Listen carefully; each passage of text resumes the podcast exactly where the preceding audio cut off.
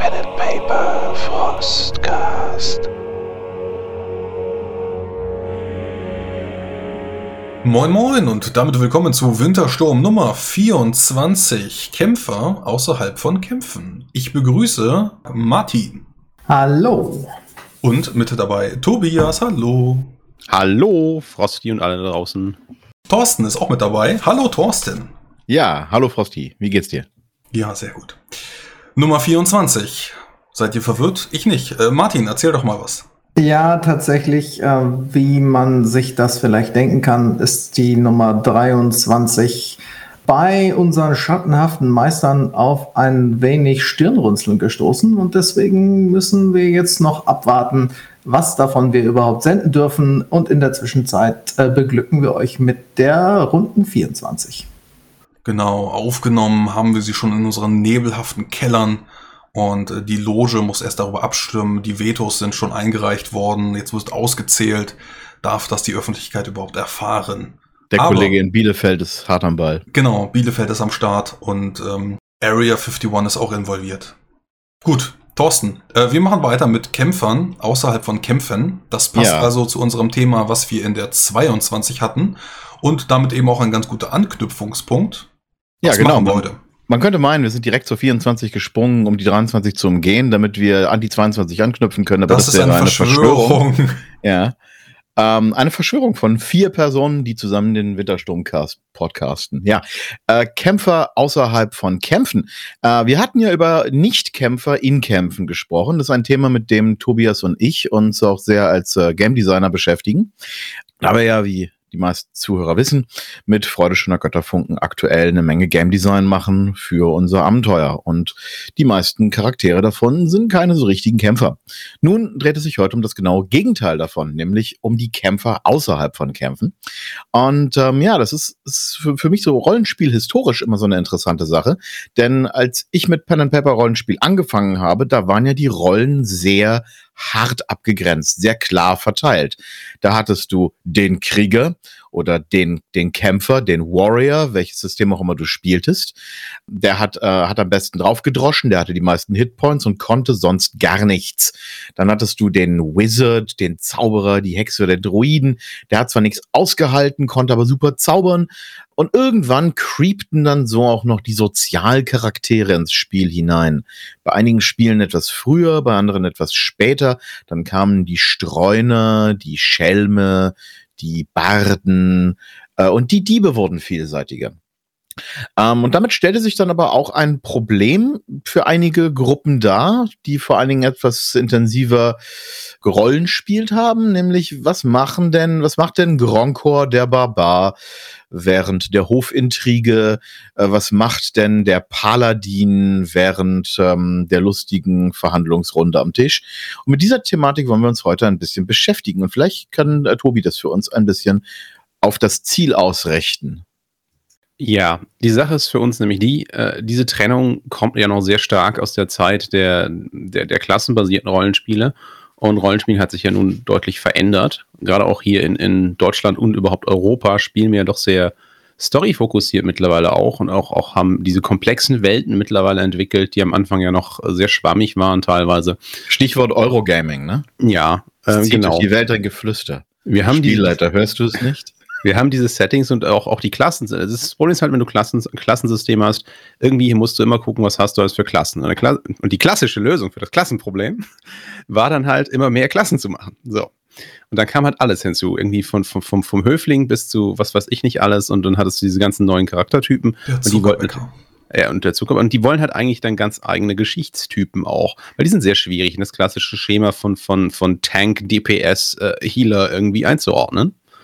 Und äh, das bedeutet natürlich auch, dass wenn diese Geschichten dann auftauchen, dass plötzlich die alten Klassen ein gewisses Funktionsproblem haben. Wir sind nun aber eigentlich der Meinung, dass diese Trennung zwischen Kämpfern und Nichtkämpfern eigentlich passé sein sollte. Aber ich möchte erstmal an Martin weitergeben, der bereits einen Einwurf hat. Ja, ich fand es jetzt gerade ganz nett, als ihr sagtet, ihr beschäftigt euch insbesondere mit den Nichtkämpfern vor dem Hintergrund eures Rollenspiels Freude schöner Götterfunken. Und wenn man dann auf der anderen Seite schaut, dann sind eure Protagonisten ja alle Angehörige der Streitkräfte. Ich glaube, an der Stelle merkt man schon, äh, dass diese Definitionsfrage natürlich irgendwo wieder davon abhängt, wo man da die Grenze zieht. Denn äh, es ist, man ist ja nicht entweder genau das eine oder genau das andere, sondern ähm, Es ist ein sehr kontinuierlicher Fluss. Keine Es ist ein diskreten, Spektrum. keine diskreten Punkte mehr. Und es widerspricht sich auch nicht. Also es kann ja auch jemand sowohl äh, gut kämpfen können, als auch viele andere Fähigkeiten besitzen. Nur ähm, wenn man in dieser Klassenlogik denkt, Tobi, wie du das, wie du das gerade schon angesprochen hast, dann kommt man vielleicht auf die Idee, der Krieger, der Fighter, der könnte eben außerhalb vom Kampf vor allem Däumchen drehen. Schaut man mal auf Beispiele in, in Geschichten äh, oder in der Geschichte, dann ist, ist zum Beispiel der, der klassische Vertreter des Kriegeradels ja eben auch nicht nur Krieger, äh, nicht nur Kämpfer, sondern hat auch eine wichtige gesellschaftliche Rolle, die er dann, sofern er sich in der Gesellschaft aufhält, in der die auch anerkannt wird, auch ausfüllen darf. Ja, genau. Also äh, übrigens, man kann auch reale Beispiele mal nehmen, einfach mal die Frage in den Raum werfen, kann jemand gleichzeitig einen Job haben und noch andere Dinge tun? Ich denke schon. Ähm, wissen wir auch alle, wir haben ja alle zum Beispiel Hobbys, wir können Rollenspieler sein und Game Designer. Gut, das hängt natürlich ein bisschen zusammen in unserem Fall. Aber die Sache ist halt die, und ich denke, da ist auch so ein bisschen der Knackpunkt von dieser Problematik, dass Charaktere, wenn sie von ihrer, ihrer singulären Funktion her gedacht werden, also das ist ja immer die, das Problem, wie frame wir einen Charakter? Das steuert ja dann unser Denken. Und wenn wir halt einen Charakter irgendwie nur von dieser einen Funktion her denken, die wir als Label oben rüber schreiben, dann schränken wir uns in unsere Geschichte sehr ein. Ich meine, wir haben jetzt zum Beispiel, und ich nehme jetzt natürlich wieder unser eigenes Arbeitsbeispiel auf, bei Freude schöner Götterfunk haben wir auch Labels. Also die Charaktere haben schon so eine Art Jobbeschreibung, aber sie haben halt auch noch mehr als das. Wir haben dann zum Beispiel die Kraftwagenfahrerin, die ruthenische Legionärin, die Junkersfrau und so weiter und so fort. Das, das, das natürlich ist so, also so archetypisch hat man einen Überbegriff, aber da ist ja mehr drin als in Fighter zum Beispiel. Ähm, wenn, ich, wenn ich einen Charakter wirklich Kämpfer nenne, dann habe ich ja schon sehr stark eingeschränkt, was, was ich erstmal denke, was der so tut in, innerhalb der Geschichten, die ich jetzt erwarte. Und das ist doch das, eigentlich das eigentliche Problem. Ich, ich will ja gar nicht, dass das es am Ende dazu führt, dass Leute sich denken, ja, ich bin der Kämpfer, wenn nicht gekämpft wird, stehe ich, stelle ich mich in die Ecke und lade meine Batterien auf. Das ist doch Quark. Okay, also Ähm, schon mal nicht sehr überraschend für Wintersturm-Podcast-Zuhörer. Wir haben ein universelles Plädoyer für vielschichtige und vielseitige Charaktere. Shocking, ja, genau. Äh, ich gehe nochmal an Martin zurück, der einen Einwurf hat. Ja, oder jetzt wirklich nochmal auf die realen Beispiele äh, zurückzukommen, wenn ich mal denke, wenn ich mich nach äh, Feierabend mit äh, ein paar Leuten treffe, um mit denen irgendwo was trinken zu gehen, mich mit denen zu unterhalten, dann äh, entscheidet meine Arbeit ja letztlich nicht so, wie ich mich da gebärde, ne, äh, wie ich da ankomme, wie ich mit den Leuten umgehe, sondern vielmehr meine anderen Interessen. Und das ist ja letztlich nochmal, um die gleiche Kerbe zu hauen, die du gerade schon eingeschlagen hast. Ja, genau. Also du kannst ja auch beliebig viele Label dann diesem Charakter hinzufügen. Es ist ja nicht einfach nur der Kämpfer, sondern wenn du jetzt irgendwie noch denkst, er ist der Elf oder ist der Zwerg. Wir können jetzt aber auch mal in die echte Welt gehen und sagen, okay, wir haben jetzt den Polizisten, ne? Polizist oder der Bundeswehrsoldat. Das ist ja so ein Label, mit dem du dann jemanden versehen kannst, das ein Kämpfer ist. Und äh, klar, das ist dann nicht so ausschlaggebend, ähm, das ist einfach ein Mensch, Punkt. Und der hat ja aber noch andere Label. Meinetwegen erst der geschiedene Familienvater oder der Trunkenbold. Und so kannst du verschiedene Label hinzufügen, die sich nicht untereinander widersprechen und dadurch bekommt er dann Tiefe. Und äh, ja, wenn du ein, einfach nur ein Label vergibst, dann ist das ein ziemlich flacher Charakter. Einfach nur ihn, den Polizisten zu nennen, das, das sagt halt gar nichts aus. Und je mehr Label du daran klebst, desto besser. Nee, nicht je mehr. Ähm, du musst die richtige Anzahl wählen. Äh, Tatsächlich ein interessanter Punkt. Jetzt gehen wir mal kurz in die Charaktererschaffung tatsächlich. Wenn du einen Charakter machst, dann musst du immer gucken, für was für ein Scope ist der ausgelegt. Wenn du nämlich einen Charakter hast, der irgendwie 5000 Labels hat, ist natürlich nicht üblich, wenn dann Ja, du bist irgendwann bei sechs, selbst wenn du bei sechs oder sieben bist, bist du irgendwann ein Problem, dass die alle nicht mehr zum Tragen kommen und du den Char- Charakter nicht mehr fokussieren kannst. Ähm, wir haben jetzt zum Beispiel für, ich nehme wieder Freude, weil ich, wir beschäftigen uns halt die, aktuell die ganze Zeit damit. Da haben wir diese Charaktere und die haben im Schnitt äh, so drei Labels, die sie beschreiben. Das ist genug für diese Kampagne von, von 10 bis 15 Sitzungen. Da sind die, sie sind nicht nur ihre Funktion, da ist noch was anderes und alles davon greift in den Hintergrund. Wenn ich das einem Spieler gebe oder einer Spielerin, kann die loslegen und äh, hat auch sofort eine Vorstellung vom Charakter. Das wird über verschiedene Systeme dann auch wieder, wieder ähm, reinforced, damit jeder das halt sofort vor Augen hat, wer dieser Charakter jetzt ist. Und dann über den Namen der Spezialfähigkeiten und sowas. Ja. Klar. Ähm, so baue ich übrigens auch Nichtspielercharaktere. Ich äh, gehe dann hin und sage, okay, der hat den und den Namen und der bekommt drei Vorteile. Und über diese Vorteile definiere ich mir, was sind die Label, beziehungsweise wie spiele ich ihn eben über diese Vor- oder Nachteile. Das hat jetzt nicht jedes System, aber so ganz grob baue ich mir den. Da brauche ich keine Werte für. Ähm, Ja, ja. Ne, das und- hat ja nichts mit Werten zu tun erstmal. Es Genau. geht ja auch gerade um, um, um, du musst ihn ja darstellen, ne? Und, das ist der- das Ding, genau. und, und dafür Also- musst du eine Idee haben, wer er ist. Wir sind uns ja jetzt also alle einig, Charaktere sollten interessant und vielseitig sein, sie sollten mehr als nur ein Label haben und sie sollten nicht vollkommen überladen sein mit Labels. Ansonsten hat man diese, hier ist mein Aktenordner von Charakterdingern. Er ist sehr komplex, aber im Spiel wird er nichts Interessantes tun. Wir wollen uns aber vor allen Dingen heute auf das Thema Kämpfer in Nicht-Kampfsituationen stürzen. Ne? Also, wie sieht das denn in den, in den, in den klassischen Rollenspiel-Umgebungen, und ich sage extra Umgebungen, nicht Regelsysteme?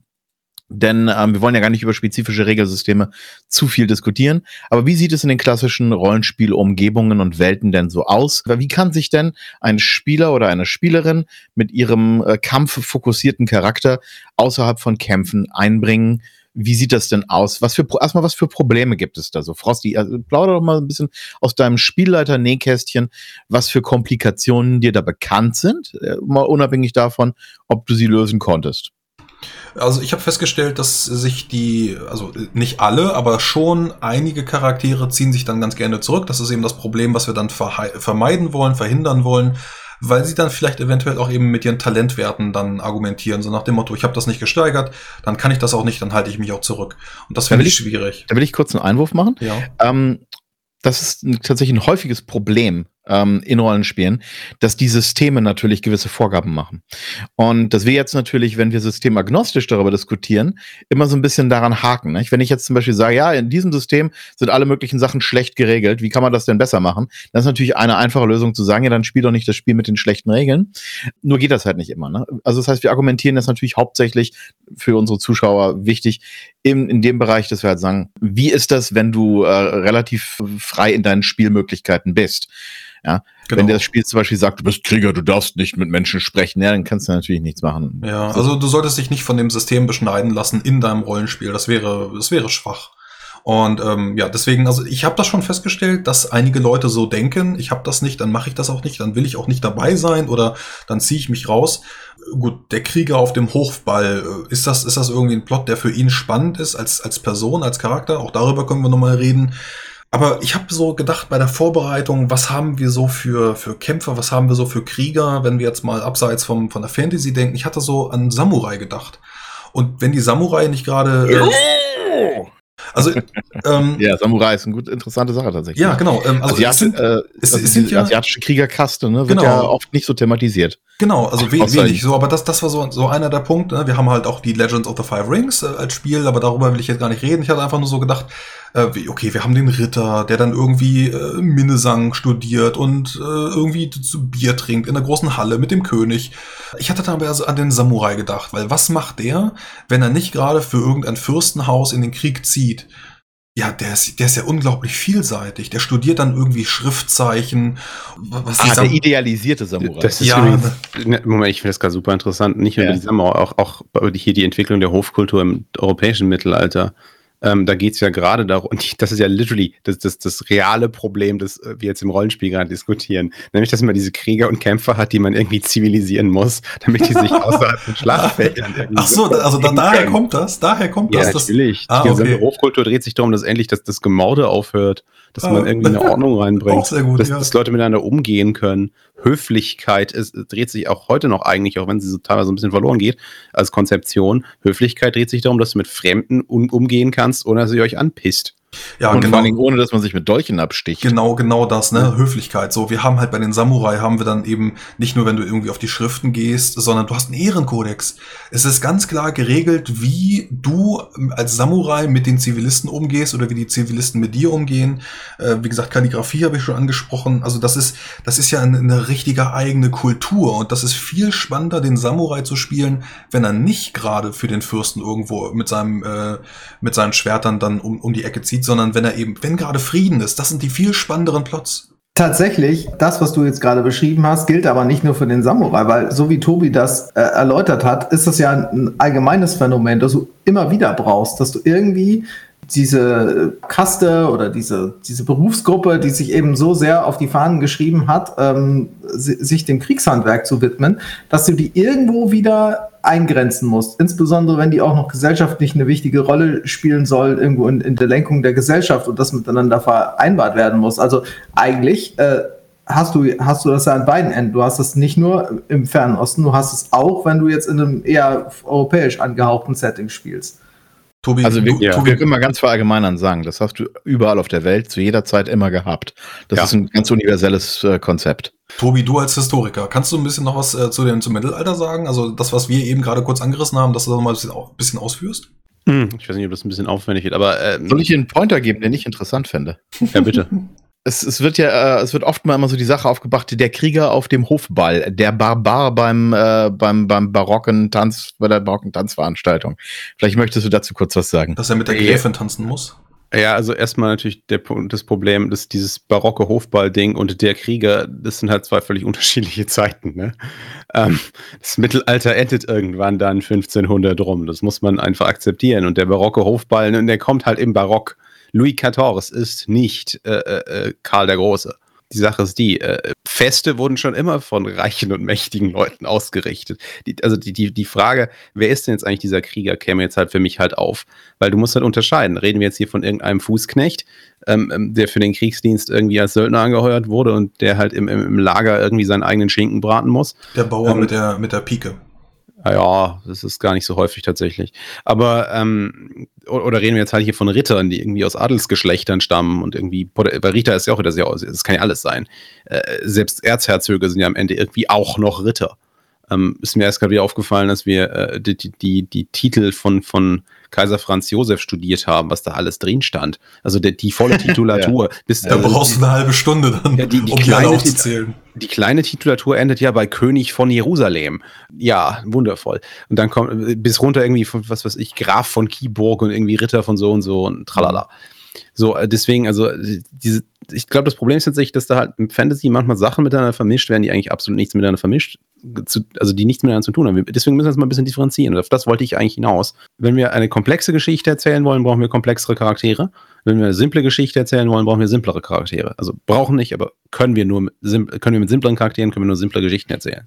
Was also das Problem doch ist, wenn du eine Geschichte haben willst, die Charaktere aus verschiedensten Bereichen ähm, des Spiels miteinander verschmilzt, am besten auch noch der Hofintrige und Diplomatie und dies und das und was weiß ich, dann musst du Charaktere etwas komplexer denken, also überhaupt anders. Dann brauchen sie eben erstmal eine Persönlichkeit, die ihre Funktion ergänzt. Sie brauchen irgendeine Form von Wertekorsett, das man in Konflikt bringen kann und natürlich zusätzlich Fertigkeiten, die man, die sie tatsächlich benutzen können. Wir haben noch ein Beispiel, wie man das dann macht, weil ich denke, die, die, die Lösung am Ende des Tages ist genau wie bei Nichtkämpfern in Kämpfen, dass man seine Szenarien so gestalten muss, dass alle Charaktere etwas zu tun haben, ohne dass sie sich gegenseitig irgendwie auf den Füßen stehen. Weil die, diese Idee, die, die, wir auch beim, wir haben ja auch mal so ein bisschen im, im, in Facebook und Co. mit anderen und im Discord mit Leuten diskutiert und gefragt, so, wie macht ihr das denn mit, mit äh, Nichtkämpfern in Kämpfen? Und einige haben halt gesagt, ja, äh, jeder hat so seinen Bereich und äh, Kämpfer stehen dann halt blöd rum, wenn nicht gekämpft wird und äh, der, dann ist der Quatschcharakter dran und in Kämpfen muss der Nichtkämpfer irgendwie blöd rumstehen und sich langweilen. Und ich habe mir gedacht, um Himmels Willen, das kann doch nicht die Lösung sein. Ähm, das, das müssen wir als Designer doch fixen. Und das kann also man so, auch fixen. Sowohl, dass dann eben der, der Quatschkopf im äh, Kampf was zu tun hat, darüber haben wir letztes Mal geredet.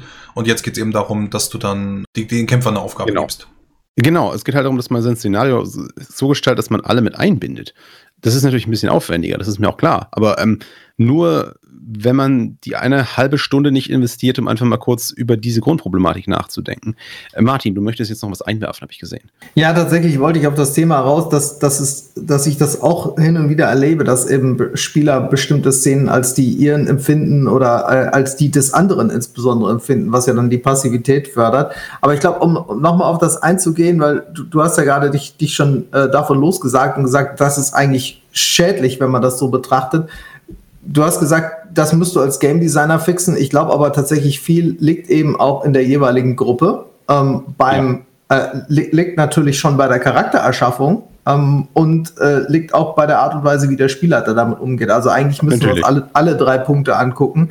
Und ähm, nur vom nur als, als Game Designer oder nur als Spielleiter wirst du das nicht lösen können. Ich glaube, gerade das ist ein Thema, äh, wo, wo insbesondere, also 55 Prozent mindestens bei den Spielern liegt, sich, äh, sich an den Nasen zu fassen und sich zu überlegen, wo möchte ich überhaupt am Spiel teilhaben? Wie möchte ich überhaupt am Spiel teilhaben? Und äh, wie, wie wie kann ich das mit meiner Figur dann tatsächlich auch so, wie kann ich meine Figur so gestalten, dass das möglich ist? Dass sie eben nicht nur diese Scheuklappen hat, sondern dass sie mehr kann als, als kämpfen.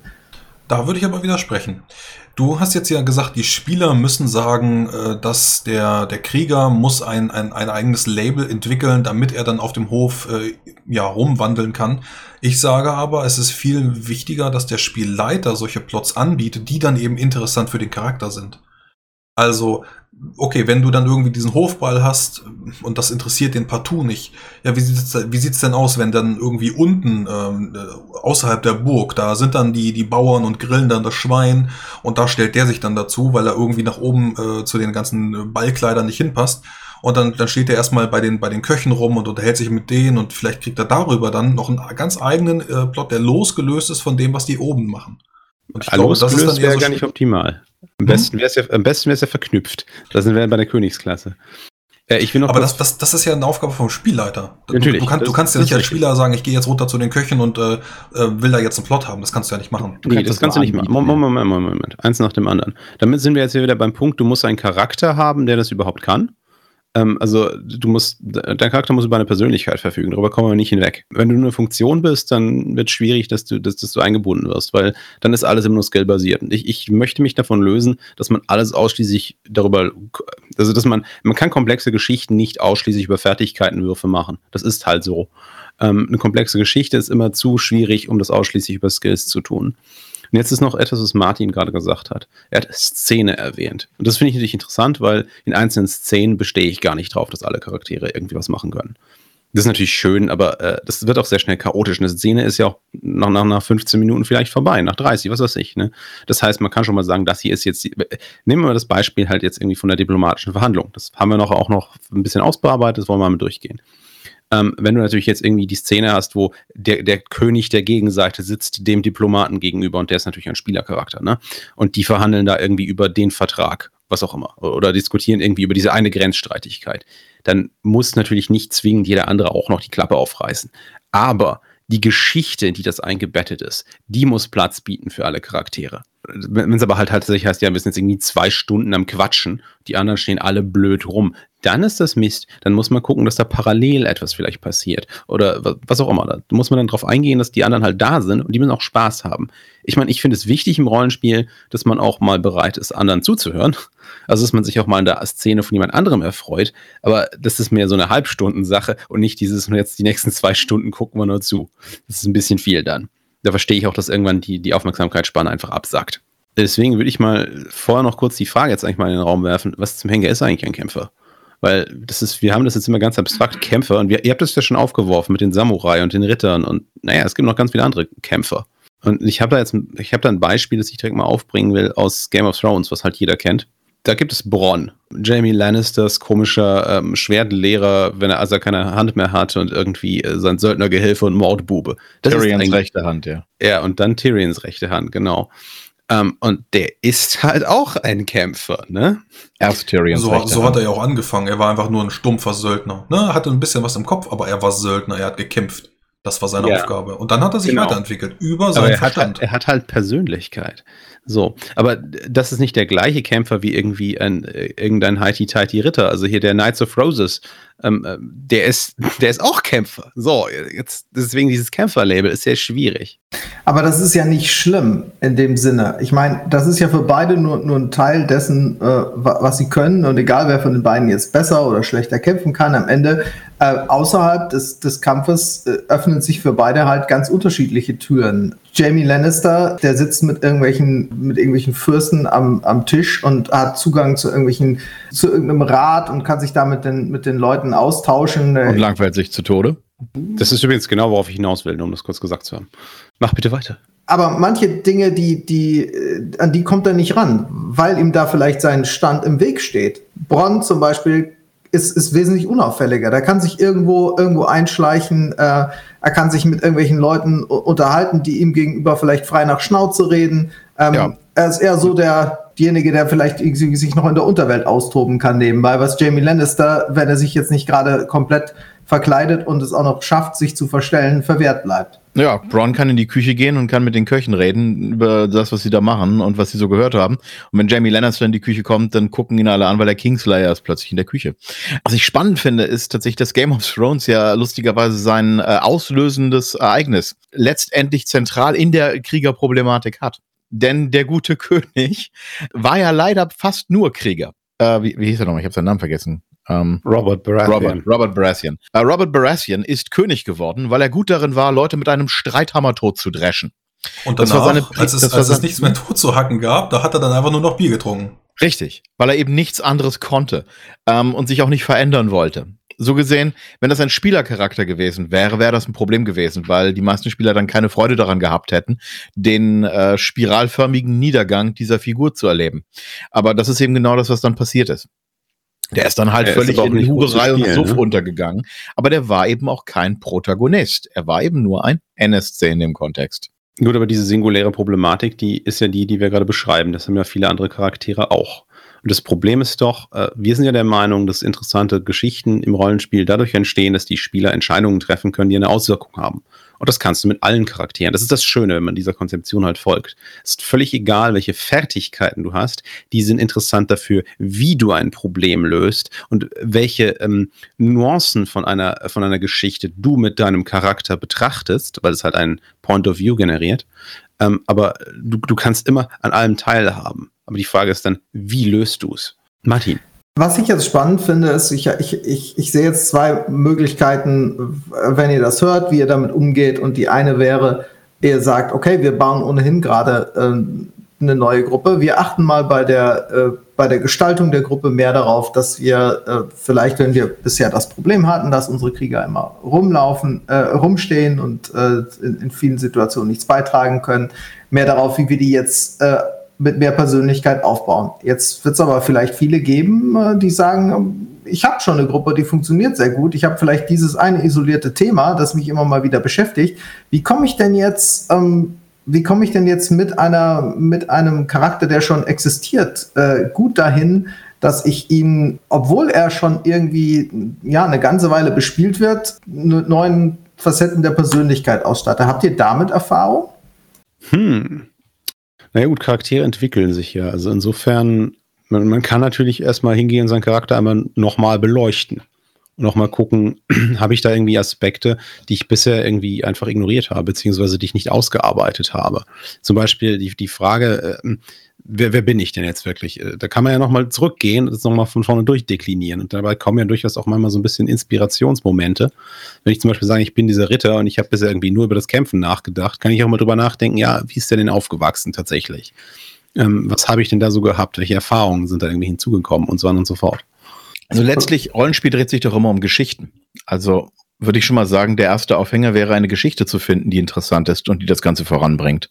Oder die, die Midlife-Crisis des Kriegers. Oder den Krieger ja. mal anders fordern, ne? Okay, es tatsächlich heißt, äh, du, du bist jetzt eben mal nicht irgendwie in einer Schlacht, tatsächlich, sondern du, du wirst über die, muss man natürlich gucken, was gibt es da an bestehenden Verpflichtungen zum Beispiel? Gibt es zum Beispiel einen Lehnsherr und so weiter und so fort. Man kann ja auch durchaus sagen, ich habe niemand anderes, ähm, du musst jetzt etwas tun. Lass mich doch mal einen konkreten Bogen zurückschlagen. Also diese, diese, diese Hofball-Geschichte, die hat ja so eine gewisse ähm, Wiederkehr. Das ist so ein, so ein Szene-Trope. Ich persönlich finde es immer so ein bisschen doof, weil es, weil es so unsinnig ist, weil man eben diese, gerade die, die Vorstellung ist ja, es geht ja meistens so ein bisschen in, in den Renaissance-Barock-Bereich und da hast du dann eigentlich gar keine Kettenhemd tragenden Krieger, sondern äh, Feldherren in, äh, in, in den Schmuckharnischen, wenn überhaupt, die von ja, da nennt man die dann Offiziere. Ja, genau. Äh, aber lassen wir das mal außen vor nehmen wir doch mal, nehmen wir das, nehmen wir das doch mal als gegeben an. Meinetwegen haben wir da so, einen so, einen, so einen sehr krassen Kontrast.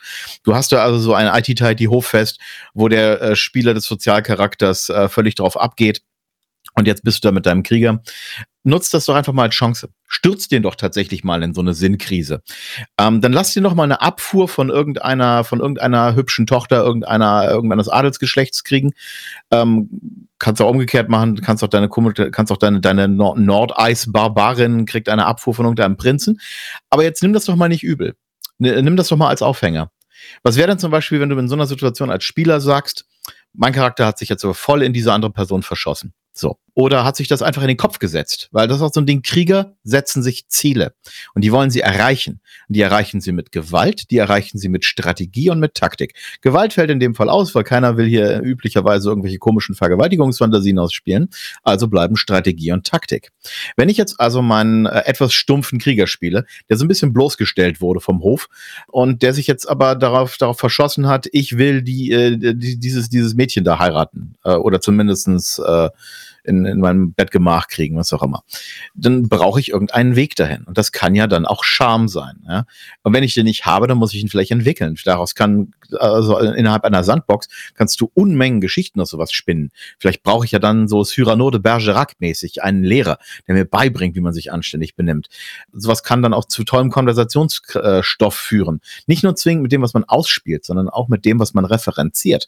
Und sei es das beim nächsten Abenteuer draußen in der Wildnis beim Kampf gegen Goblins, der Krieg Krieger plötzlich sich darüber äh, nöhlend beschwert, dass die letzten äh, 100 Stunden Tanzunterricht ihm ja nur absolut gar nichts dabei geholfen haben, Goblins besser totschlagen zu können. Aber ja, so ist aber nichts gerade interessant, äh, wenn man ein bisschen mehr Zeit hat. Ne? Also wenn man über mehrere Sitzungen ein, ein komplexes Situation irgendwie entwickelt. Frosty, du hast auch noch was. Ja, ich hatte gerade so ein bisschen darüber nachgedacht. Ähm, wir haben ja nicht nur jetzt den Ritter auf dem Hofball, sondern wir haben ja auch andere Krieger und Kämpfer. Da müsst ihr euch auch immer reinfuchsen.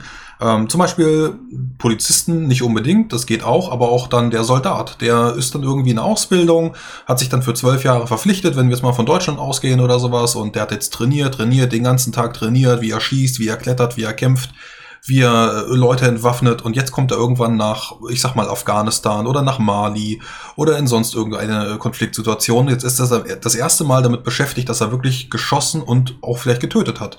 Dann kommt er wieder zurück, hat dann irgendwie PTBS-Syndrom und, und sagt, okay, tut mir leid, ich war jetzt sechs Jahre lang Krieger beziehungsweise Soldat und ich gehe jetzt zurück. So, und dann übertragen wir das auf den Ritter, der war jetzt 20 Jahre Ritter, ähm, sagt dann irgendwann, okay, tut mir leid, diese Grausamkeiten, die ich in Jerusalem gesehen habe, das ging dann schon irgendwie zu weit, wenn dann Christen gegen Christen kämpfen, jetzt bin ich raus. Und der steht dann mit einem vernarbten Gesicht auf dem Hofball und sagt sich, ja, tatsächlich, das ist jetzt meine Welt. Das, das kann ja auch sehr interessant werden, dass du dann eben jemanden mit so, mit so einer Hintergrundgeschichte hast, der dann jetzt ähm, seinen Frieden gefunden hat. Könnte man sich auch überlegen. Einfach nur so mal als äh, Idee in den, in den Plot hier reingestreut. Ja, äh, finde ich, ne, klar, also ne, ne, tatsächlich so eine, so eine lebensverändernde Erkenntnis. Äh, übrigens hier, als du meintest, nicht so unbedingt Polizisten. Ich finde, Polizisten sind sogar das perfekte Beispiel. Also vielleicht jetzt nicht unbedingt die deutschen Polizisten, aber wenn du zum Beispiel mal so äh, Polizisten in Los Angeles oder sowas nimmst, irgendwo in, in South Central, ähm, dann sind das tatsächlich Kämpfer in Nicht-Kämpfer-Situationen. Das war fast die ganze Zeit. Richtig. Plötzlich die, Amer die amerikanische Polizei hat ja auch noch eine wesentlich stark, stärkere, ähm, so, so, ein wesentlich stärkeres äh, Warrior-Konzept als Selbstbild, ne? Ja. ja, ja. Ich habe in Vorbereitung auf diesen Podcast meinen Vater gefragt, wie viele, wie oft hast du deine Waffe gezogen, wie oft hast du geschossen? Und er sagt, in 40 Jahren hat er sie einmal gezogen, aber nie geschossen. Und äh, die Statistik von, von äh, unserer Region jetzt hier, wenn ein Kollege eine Waffe abgeschossen hat, dann war es immer, um ein Reh zu erlösen oder ein Hirsch du zu erlösen. übrigens sagen, dass dein Vater Polizist war. Denn wenn er Bankräuber war, könnte das eine Mal gereicht haben. ja. Nein, natürlich ja, Polizist. Ja. Äh, das, das nur so als Statistik, die ich recherchiert ja, hatte und die hier ja, gerade passt. Entschuldigung. Dass deutsche Polizisten mal schießen, ist ja im Einzelfall immer noch berichtenswert in Deutschland. Ja, ja schön eigentlich, nicht wahr? Aber, Aber ich, mach, mach, mach das mal weiter. die Soldaten eingehen. Äh, es ist nämlich lustig, dass du das sagst, weil äh, Soldaten in den 50ern, 60ern, ich kenne auch diese ganzen Videos von der US Army, also so Trainingsvideos, wo dann äh, irgendwelchen Typen, die halt da irgendwie aus der Dust Bowl kommen, keine Ahnung von gar nichts haben, also ihr Leben auf der Farm verbracht haben, jetzt mit 20 irgendwie zur Armee kommen. Da gab es dann diese ganzen tollen Ausbildungsvideos für so Sachen wie, wie begrüßt du eigentlich einen Offizier, wenn du auf einen Ball eingeladen bist? Ähm, die sind unheimlich lustig anzugucken. Die gibt es auf, auf, YouTube. Also das ah. ist so freaky. Und das Soziale Umgangsformen 101, ne? Ja, ja. Und das Lustige ist, ich habe mir bei einigen davon gedacht, hm, täte einigen Leuten auch heute noch gut, wenn sie das mal sehen würden. Weil sie tatsächlich das, das ganz simple Problem halt haben, ja, ihr, ihr kennt euch alle nicht. Ähm, ihr seid alle irgendwie so echte Kerls aus den 60ern, ne? Ähm, und, und, hier bringen wir euch jetzt mal bei, wie ihr miteinander umgeht, damit es anständig bleibt. Ich meine, ein paar Sachen davon sind dann super heiti-teiti und, und ganz merkwürdige Regeln, die einfach nur lächerlich sind. Sowas wie, welche Hand gibst du wem, wann, wie. Quatsch, das braucht kein Mensch mehr, das ist einfach Unsinn. Aber halt einfach so dieses, dieses ganze, das sind dann auch so Sachen bei wie, äh, äh wie, wie du ein Date hast. Also wirklich so, so, so dieses, wann musst du wie irgendwie der Frau Hallo sagen, äh, an, welches, äh, an welches Handgelenk kommt was, ähm, ist, wie ist es okay, sie zu küssen oder nicht und, und so weiter und so fort. Total spannend. Ähm, weil die Armee also scheinbar der Meinung war, dass sie da jetzt Unmengen ähm, Typen, die alle so ein bisschen äh, äh, rau an den, äh, an den Kanten sind, irgendwie äh, dazu bringen können, dann auch in der guten Gesellschaft zu funktionieren. Und das ist dann natürlich die gut bürgerliche Gesellschaft, nicht irgendwie der Barockadel. Aber die Problematik ist, dass das durchaus so, so ein allgegenwärtiges Thema. Und wo, wo das für mich jetzt halt hinführt, ist dieser eine nächste Punkt, der, auf den alles für mich hinsteuert, nämlich, dass sich Kämpfer und Nichtkämpfer vor allem durch ihre sozialen Kreise und ihre Weltanschauung äh, unterscheiden und halt eben ihre Art und Weise, Probleme zu lösen. Das hat Thorsten ja auch schon angedeutet. Mit diesem Krieger gehen dann irgendwie ein, ein äh, Liebesproblem taktisch an. Kann man durchaus so sehen. Ähm, man kann ja auch diese, dieses ähm, diese Betrachtung mal kurz erweitern. Äh, Ökonomen denken irgendwie immer ökonomisch, äh, Physiker irgendwie immer physisch und so weiter und so fort. Ne? Ja, vor allen Dingen, Moment, äh, eine Sache, die ich wichtig finde bei Kriegern, also wenn du jetzt tatsächlich so eine richtige äh, Kriegerpersönlichkeit hast, im, im archetypischen Sinne, ähm, dann ist das ja auch niemand, der einfach so aufgibt. Das hat mich ja, äh, das ist etwas, was mich bei Rollenspielern oft stört, wenn die Krieger spielen, sie selber aber eher, naja, sagen wir mal, recht, recht weiche, westliche, moderne Menschen sind, die sehr gerne mal sehr schnell aufgeben und dann ihren Charakter sehr schnell die Flinte ins Korn werfen lassen und da für mich so ein bisschen die Immersion bricht, weil für mich eben so eine Warrior-Personality halt gerade jemand ist, der dann eben nicht sofort alles äh, hinschmeißt, ne? Ja, absolut. Du brauchst einen, einen Charakter, braucht Persönlichkeit zusätzlich zu seinem Job. Er braucht irgendein Wertekorsett, das er anwenden kann, weil das ist wichtig. Dann ist auch die Frage, wo entstehen Konflikte. Gerade so dieses, dieses äh, irgendwie alle Krieger grimmen sich dann an, wenn man ihre Ehre beleidigt und sowas. Das, das ist dann ein spezifisches Kriegerproblem in einer sozialen Situation zum Beispiel. Einfach nur um einen Klassiker aufzugreifen. Und ich denke jetzt halt eben gerade dieses, dieses, diese Sicht auf die Welt, die Weltanschauung, die sozialen Kreise. Weil das sind wir nämlich auch wieder beim, beim, selbst wenn du den Hofball nimmst und sei es wirklich mal ich meine, ich, ich denke mir auch die ganze Zeit, was ist eigentlich interessant an einem Hofball zu spielen, aber das ist gar nicht der Punkt. Angenommen, sind alle jetzt auf diesem Hofball. Ja, das heißt doch nicht, dass du die ganze Zeit mit Langweilern redest. Ähm, gleich und gleich gesellt sich gern. Im Zweifel redest du mit, mit dem General und so weiter und so fort. Und das kann ja durchaus auch wieder interessante Situationen erzeugen oder, oder äh, die nächste Geschichte an, an, andeuten und so weiter und so fort. Oder du, oder du brichst die Kreise auf der, ja, auch das auf, geht. der Veranstaltung. Nehmen wir zum Beispiel Firefly. Da gibt es diese eine schöne Folge, wo Kaylee, die Schiffstechnikerin, auf der komischen Hofveranstaltung ist und sich da überhaupt nicht zurechtfindet. Und ähm, die kauft sich da dieses, ähm, für, wie sie glaubt, unheimlich teure Kleid. Er kommt dann da also an, macht sich bei den Frauen völlig lächerlich, weil das äh, aus deren Sicht völlig bescheuert aussieht. Und in deren Kreisen funktioniert sie nicht. Man könnte jetzt also meinen, okay, Sie ist nicht kompatibel mit dieser Veranstaltung. Äh, stattdessen mingelt sie dann plötzlich allerdings mit den Männern und redet am Ende über, über Raumschiffantriebe, über Reaktoren und ist total interessant für die, weil sie anders ist als die anderen.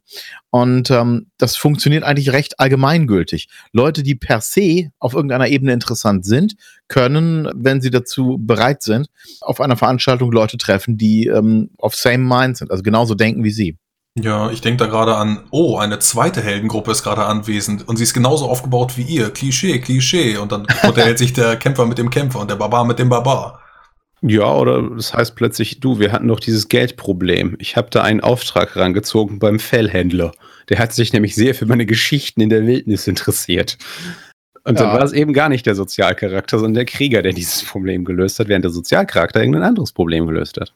Und dann wollen wir mal auch ehrlich sein, ne? Ähm, wir wissen ja nun in unserem aufgeklärten Zeitalter heute, Männer und Frauen unterscheiden sich zwar in einigen Dingen, aber in vielen Dingen sind sie sich auch sehr, sehr ähnlich.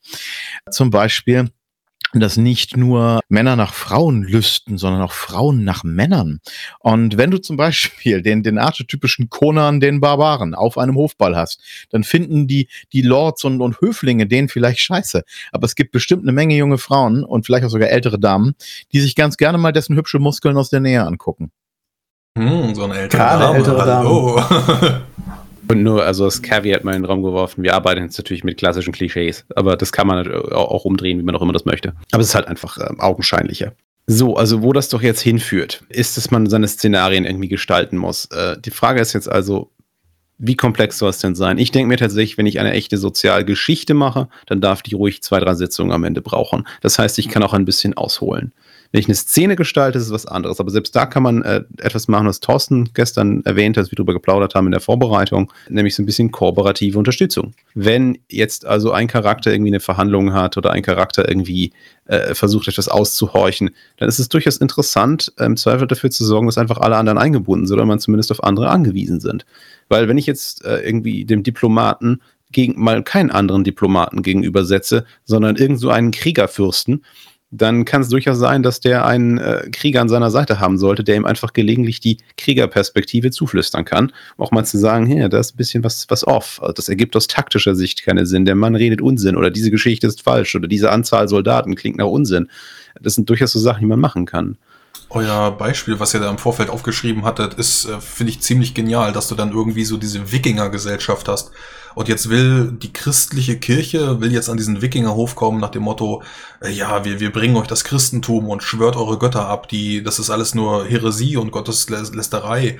Und wie verhandelst du jetzt als Mönch und als König, der das Ganze akzeptiert hat, mit einem anderen Wikingerfürsten?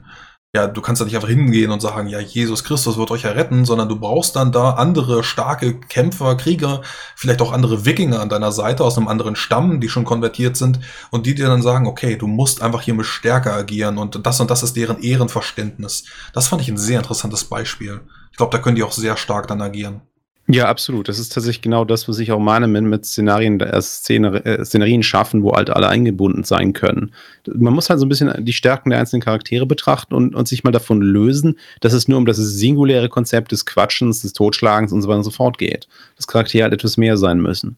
Ein weiteres Beispiel, was wir noch haben, ist auch, wie man einfach äh, so klassische Situationen ein bisschen aufpeppen kann du hast ja oft so dieses Jahr, gerade das Shadowrun und so gibt es ja so den Face-Charakter. Ne? So der Typ, der irgendwie nichts macht, außer Informationen einholen, mit Leuten reden, andere überzeugen und so weiter und so fort. Jetzt ist es natürlich äh, blöd, wenn der irgendwie von, von einem High-Class-Café zum nächsten fahren kann und das immer irgendwie bei Starbucks dann passiert, äh, wo er mit Leuten quatscht. Äh, unsere Gedanke war, ja, das kann man doch auch simpel ein bisschen mehr auf die Gruppe ausrichten, indem es dann im Zweifel heißt, so, ich habe jetzt im Off, ne, so im Vorfeld, das heißt mit einem Würfelwurf, den wichtigsten Tipp gefunden. Ich habe da einen Informanten an der Hand, mit dem muss ich reden. Äh, Problem ist, der ist irgendwie der schlechtesten Gegend der Stadt.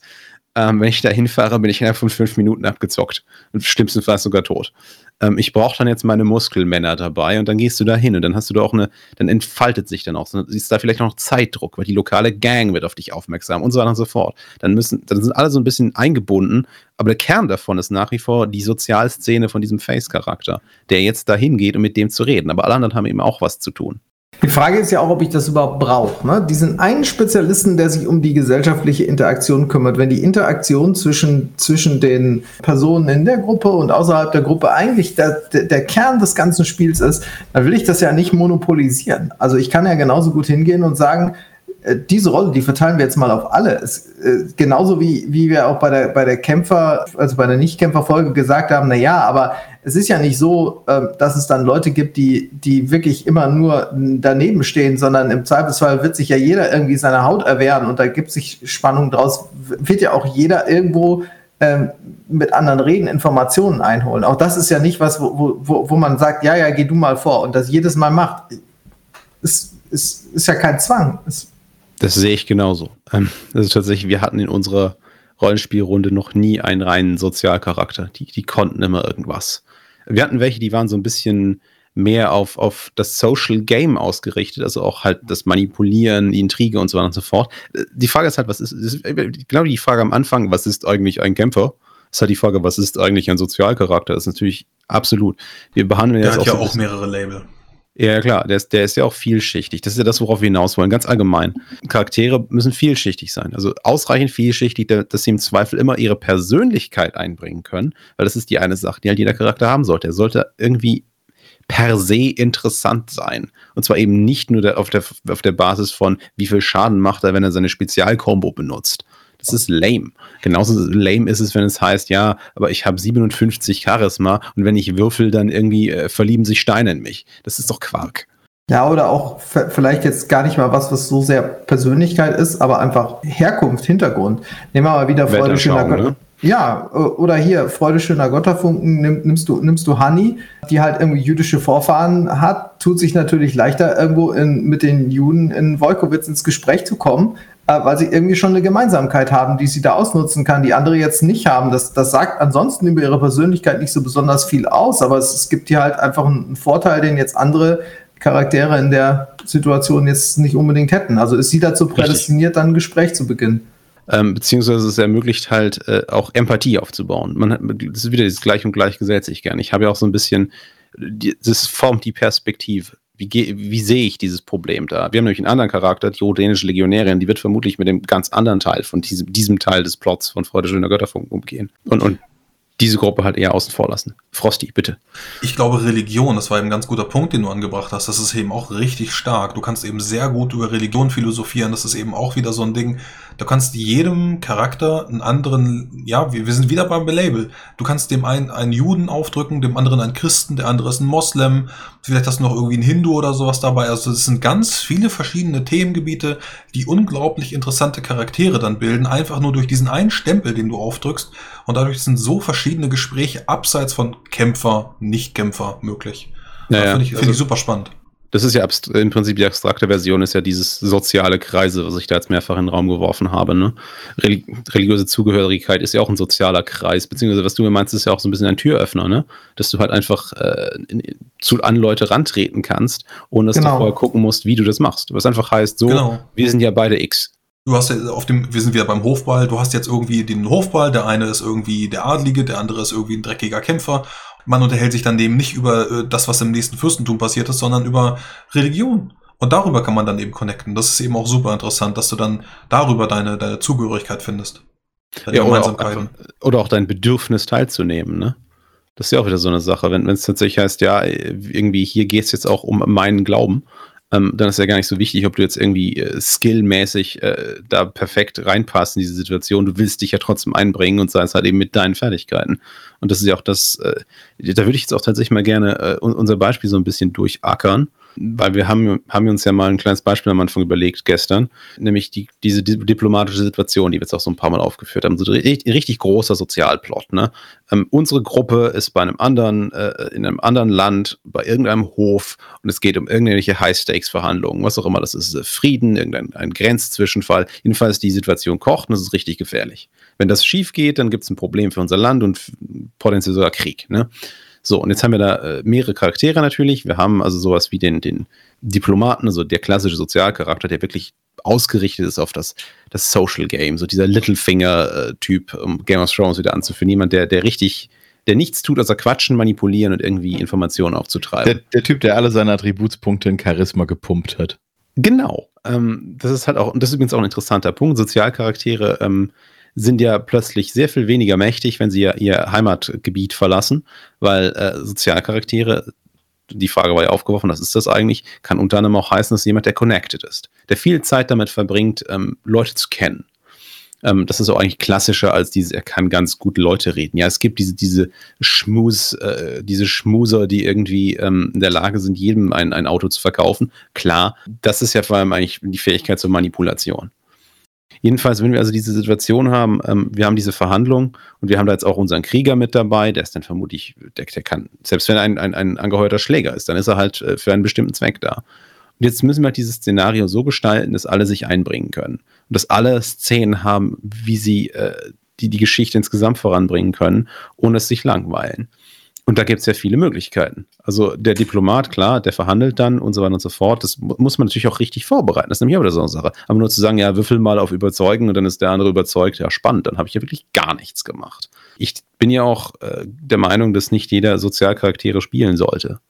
Es gibt ja so diese, diese zwei Strömungen im Rollenspielbereich, äh, dieses jeder darf alles und dieses, ja, man sollte schon gucken, dass man irgendwie die Rolle auch, auch im, im Rollenspiel, also im darstellerischen, so ein bisschen rüberbringen kann. Und ich finde tatsächlich schon, gerade Sozialcharaktere leiden halt sehr darunter, wenn du gar nichts zeigen kannst, weil es dann irgendwie nichts zu spielen gibt. Ich hatte das tatsächlich schon mal, dass jemand sagte, ich würfel auf Betören und möchte dann die Schank mal drum kriegen. Und es war null Spiel da. Und es hatte auch keinen Mehrwert. Und es, ist, es wurde tatsächlich mit einem Würfelwurf geklärt. Und gut, die, der Spieler war dann sehr zufrieden, dass er das dann ausgewürfelt hat und dann mit der nach oben gehen konnte, aber es, es, wurde, es war einfach kein Mehrwert da. Also Übrigens, Leute gibt's. Ähm, merk dir mal, wenn, wenn du mal wieder sowas hast und äh, meistens sind es ja Spieler, die dann auf Betören äh, würfeln wollen, um die Schranken mal rumzukriegen. Lass sie mal einfach würfeln, völlig egal, wie sie würfeln. Wenn sie fertig sind mit Würfeln, sagst du ihnen, ja, passiert trotzdem nichts. Und wenn sie später fragen, warum, sagst du, Schankmaid war lesbisch. ja, kann Das ist, ist nämlich, äh, das ist tatsächlich, das ist nämlich eine interessante Sache mit Sozialcharakteren. Ich habe persönlich festgestellt, und ich mag da falsch liegen, aber deswegen, ähm, mich hat das mitgeprägt, weswegen ich es nicht mag, wenn Leute Charaktere spielen, die sie nur mit Hilfe der Regeln dargestellt bekommen. Im sozialen Bereich, ganz spezifisch im sozialen Bereich, weil meistens die Leute mit den größten sozialen Unsicherheiten dann die Charaktere spielen, die im Prinzip Sozialregel-Power-Gaming machen wollen. Und das war mir jedes Mal bisher zuwider, weil das zu unheimlich awkwarden und peinlichen Spielsituationen geführt hat. Das alleine wäre für mich schon ein guter Grund, Leuten zu sagen, äh, spiel den Sozialcharakter nur dann, wenn du zumindest einigermaßen damit zurechtkommst. Aber auch dann ist das eben so ein Ding. Nicht immer funktioniert der Sozialcharakter, nur weil er der Sozialcharakter ist. Nehmen wir zum Beispiel mal den klassischen Sozialcharakter, äh, Templeton Pack. Lieutenant Templeton Pack, aka Faceman, allen jüngeren äh, Zuhörern mittlerweile vermutlich gar nicht mehr bekannt, allen älteren natürlich bekannt als Faceman vom A-Team. Ähm, ah, okay. Ich, ja. ich wusste eben auch gerade nicht, wovon du redest. Und Hast du, kennst, kennst den Namen nicht? nein, ich habe nie A-Team geguckt. Schlimm, okay. Aber unabhängig davon. Faceman ist ein, äh, ist ein sozialer, wandlungsfähiger Typ, der macht die ganzen wichtigen Verhandlungen für das A-Team und alles und so weiter und so fort. Aber wenn Face in eine Marines-Kneipe gehen würde, ähm, wo haufenweise betrunkene Marines rumhängen, dann könnte es ihm sehr schnell passieren, dass er es auf die Schnauze kriegt, weil er äh, ein, eine soziale Klasse zu hoch ist dafür. Das äh, würde anderen Leuten nicht passieren. Zum Beispiel würde es äh, wahrscheinlich BA nicht passieren. Das heißt, wenn man Face da reinschickt, schickt man BA mit. Das gleiche gilt dann zum Beispiel auch, wenn du im Zuge jetzt dieser diplomatischen Krise, wo du zur Verhandlung da bist, Informationen sammeln möchtest über die gegnerischen Streitkräfte zum Beispiel. Dann gehst du vermutlich eher in die Kaschemme oder in das Bordell oder sowas, wo, wo deren Soldaten und Soldatinnen rumhängen. Und dann solltest du jemanden dabei haben, der ein bisschen rauer beseitigt ist. Und dann hast du den Kämpfer in der Sozialsituation da, weil es dann eben mehr Sinn macht, den hinzuschicken. Du kannst den Sozialcharakter, den, den Face Guy, den kannst du mitschicken, aber der braucht vermutlich einen Beschützer. Und Ja. jemanden, der ihn auch vorstellt. Ne? Ähm, Oder du lässt ihn tatsächlich direkt zu Hause, auch das ist okay. Man Ja. kann auch mal sagen, das ist jetzt der Teil, der dem Krieger gehört. Genau. Der, der, der Face Guy kann ja auch nur an einem Ort gleichzeitig sein. Der kann ja nicht gleichzeitig die Soldaten der Gegenseite aushorchen, das Attentat auf die Prinzessin verhindern, das Getränk äh, des, des Vizebotschafters vergiften und dabei auch noch für musikalische Ablenkung sorgen. Aber es muss alles gleichzeitig passieren und ihr könnt euch jetzt aussuchen, wen ihr wohin schickt. Ja, so ungefähr genau das. Äh, Martin, du wolltest auch noch was sagen. Ja, äh, ich wollte noch mal auf einen Punkt zurückkommen, Thorsten, den du vorhin angeschnitten hast, und zwar die Frage, was macht man eigentlich am Spieltisch mit Regeleinsatz und was macht man äh, eher darstellerisch? Und ich glaube tatsächlich, dass auch da, dass man sich diesen Punkt noch mal angucken sollte, was ist eigentlich die Motivation von jemandem, äh, einen Krieger zu spielen? Denn Krieger sind klassischerweise vor allem über Regeleinsatz darzustellen, wenn man jetzt ihre, sag, sag ich mal, auf körperliche Gewalt ausgerichtete Seite darstellen möchte, weil man die typischerweise am Spieltisch nicht äh, in anderer Weise ausleben möchte. Äh, also ich habe das tatsächlich noch nicht erlebt, dass man dann einen Ringkampf macht, um zu sehen, ob der Krieger stärker ist als der Ork. Aber das lockt ja vielleicht auch äh, tatsächlich eine bestimmte Art von Spieler in, in diese Rolle. Und vielleicht, äh, und vielleicht findet man auch häufiger, ich habe das zumindest bei, bei vielen erlebt, die mit dem Rollenspiel gerade angefangen haben, dass sie sich in der Kriegerrolle vielleicht auch gerade deswegen wohlfühlten, weil sie das Gefühl hatten, sie sind jetzt auf der sozialen Seite, auf der darstellerischen Seite nicht so sehr gefordert, sondern sie können gerade äh, mit äh, verschränkten Armen äh, hinter demjenigen äh, stehen, der die, die, der die ganze ähm, Konversation schmeißt und einfach nur grimmig gucken. Und Ja. Ja, Ja. aber man kann ja auch dieses grimmig gucken aufwerten, ne? Ich, ich meine, ich gehe jetzt schon davon aus, dass der seinen Charakter einbringen will. Und wenn, wenn du jetzt sagst, ja, der will einen straightforward Guy spielen, der da irgendwie halt so ein bisschen tough ist, dann gibt ihm doch ein bisschen Tough Guy Conversation statt, dass es heißt, er muss jetzt da irgendwie halt die die Gespräche führen. Oh, man muss jetzt aber mal sagen, ähm, das ist für sich halt auch einfach gar kein Problem. Wenn du jemanden hast, der einfach nur äh, den, den, den schweigsamen Kämpfer spielen will, das ist, das produziert für sich genommen erstmal keine Schwierigkeiten. Das ist völlig legitim zu machen. Krieger sind aber, äh, also Kämpfer ganz allgemein, sind tatsächlich äh, vielschichtiger, was die Motivation bei den Spielern angeht, was das angeht. Weil alleine Kampf eine sehr simple Sache ist. Kampf ist das kondensierte ultimative Drama. Du hast also immer, du hast ein, du hast ein befriedigendes Ergebnis durch, durch Sieg oder durch, durch, durch irgendwelche ähm, Zwischenentscheidungen. Sozialsituationen sind da komplizierter, so dass du äh, hauptsächlich Leute hast, die dahin tendieren, die entweder selber total sozial sind oder es überhaupt nicht sind, aber es unheimlich gerne wären, beziehungsweise nicht zwingend gerne sozial wären, sondern es nicht sind, aber gerne die Anerkennung dafür hätten. Ähm, und das erzeugt mehr Spannungen. Bei Kriegern hast du mehr Zwischenschritte, also bei Kämpfercharakteren allgemein hast du mehr Zwischenschritte, was Motivation und Payback und sowas angeht kann man halt nicht direkt gegenüberstellen, finde ich. Ja, okay. Das ist richtig.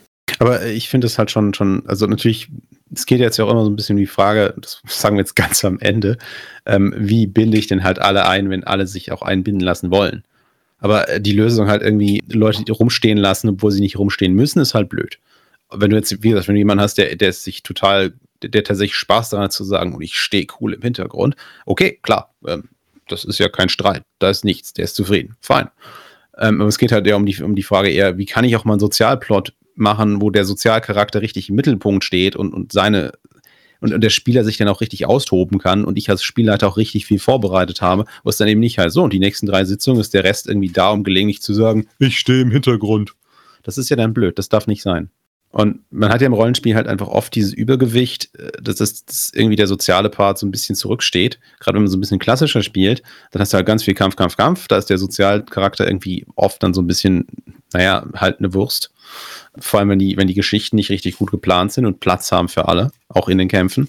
Und dann kommt, muss man ja irgendwie auch mal den Ausgleich schaffen und sagen, so, wir spielen jetzt auch was, was Komplexeres, wo halt äh, die Tatsache, dass unser Händler halt irgendwie viele Leute in dieser Stadt kennt und so fort auch eine Rolle spielen wird. Und eben nicht nur dieses, ich kann einmal rausfinden, wo ich günstig Hartkekse kaufen kann. Weil das sind halt auch so die langweiligen Aspekte von Sozialcharakteren. Würfel mal, ob du 10% Rabatt kriegst. Ach, wie spannend. Ich meine, ich habe das schon oft gesehen. Ich denke mir, das, das, dafür hast du einen Charakter ge gebaut. Wow, der Spielleiter hasst dich, oder? Weil, ja, das sind aber auch so die Fehler, die man vielleicht am Anfang macht, dass man dann eben noch zum Händler geht und das ausspielen möchte. Glaube, am Anfang. Im, ja, im späteren Verlauf. Wenn man keinen Wintersturm hört, aber ja. Deines Rollen, ja, im, im späteren Verlauf deines Rollenspiellebens wirst du sowas sicherlich dann äh, überspringen ja, nach dem Motto, ihr geht auf den Markt, kauft ein und äh, brecht Moment, Moment, Moment. Das Problem ist tatsächlich, du musst ihm ja dann mehr bieten. Du musst ja dann trotzdem was bieten. Du hast diesen Sozialcharakter und der, wir haben ihm jetzt etwas genommen, was er in der simplen Version kann. Jetzt müssen wir ihm ja trotzdem wieder was geben. So. Ich habe ich hab da übrigens einen Tipp, wie man, ähm, wie man diese äh, Würfelproblematik auf der einen Seite und die äh, Interaktionsspielsituation auf der anderen ähm, miteinander verheiraten kann. Und zwar, wenn du Sozialcharaktere spielst. Also du hast, du hast, du hast also jemanden in der Gruppe, der ist total fett ausgestattet mit sozialen Skills. So. Und ähm, jetzt könnte man natürlich sagen, ja, ähm, hier würfel das einfach mal. So. Für, für deine Nachforschungen zum Beispiel. So wie ihr versucht was herauszufinden, würfel mal eine Probe auf, bla. Und dann gebe ich dem Spieler Informationen. Okay, wie langweilig. Also erstens, ähm, wenn der, wenn der Spieler schlecht würfelt, erfährt, erfahren sie nichts. Das ist öde. Äh, Spiel kommt dadurch nicht voran. Wenn der Spieler gut würfelt, dann erfährt er einfach alles, ist aber auch nicht wirklich spannend. Na, schlimmstenfalls um, wiederholt er noch, was der Spielleiter gerade gesagt hat. Ja, das, das gibt's auch noch, klar. Ähm, die Leute, die dann genau das, der Spielleiter sagt, du erfährst, äh, du erfährst, dass die Prinzessin im Schloss ist. Leute, die Prinzessin ist im Schloss und äh, sie hat ein silbernes Amulett. Und sie hat ein silbernes Amulett. Toll. Nein, ähm, was, was ich persönlich immer interessanter finde, ist, äh, wenn man die Regeln dafür benutzt, Dinge, die stinklangweilig sind oder zu kompliziert, zu beseitigen. Also im Prinzip so ein bisschen zu benutzen wie so ein, wie heißt hier der, der Hitman-Typ Agent 47 oder sowas? War das? Ja, 47. Ja, okay. Ja, also Regeln äh, benutze ich am liebsten immer wie, wie den Hitman. Regeln werfe ich auf, äh, auf das drauf, was mich nicht interessiert. Und was auch niemand anderen interessiert. Wenn jetzt also ähm, wir so einen äh, Spieler in der Gruppe hätten, der seinen Charakter total auf soziale Skills gebaut hat, dann würde ich den eine Probe würfeln lassen, aber nur um den uninteressanten Teil der Laufarbeit abzuwickeln.